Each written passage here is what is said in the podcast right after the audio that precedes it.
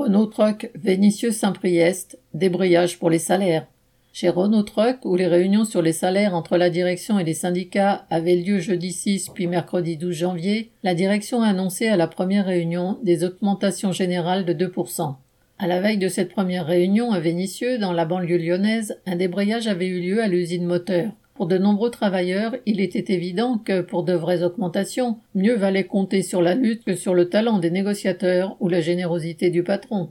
Ce débrayage avait été un succès, puisque l'une des deux lignes de montage avait été à l'arrêt plusieurs heures, à la grande surprise de la direction qui, vu le nombre important d'intérimaires en production, pensait qu'elle ne serait pas touchée par le mouvement. À l'usine Pont, la moitié des ouvriers embauchés ont débrayé.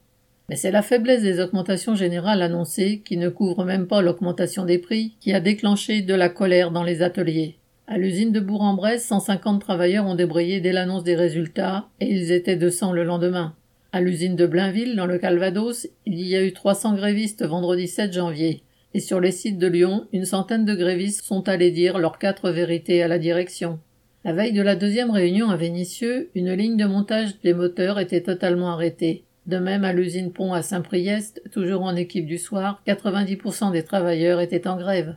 Enfin, le 12 janvier, jour de la réunion sur les salaires, il y avait 300 grévistes à Blainville et 500 à Bourg-en-Bresse. À Lyon, 150 grévistes sont allés interpeller la direction sur le lieu de la réunion.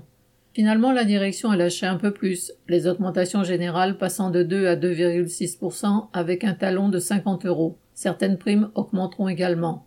C'est encore loin du compte, mais il aura quand même fallu différents débrayages pour que la direction lâche un peu plus sous leur pression.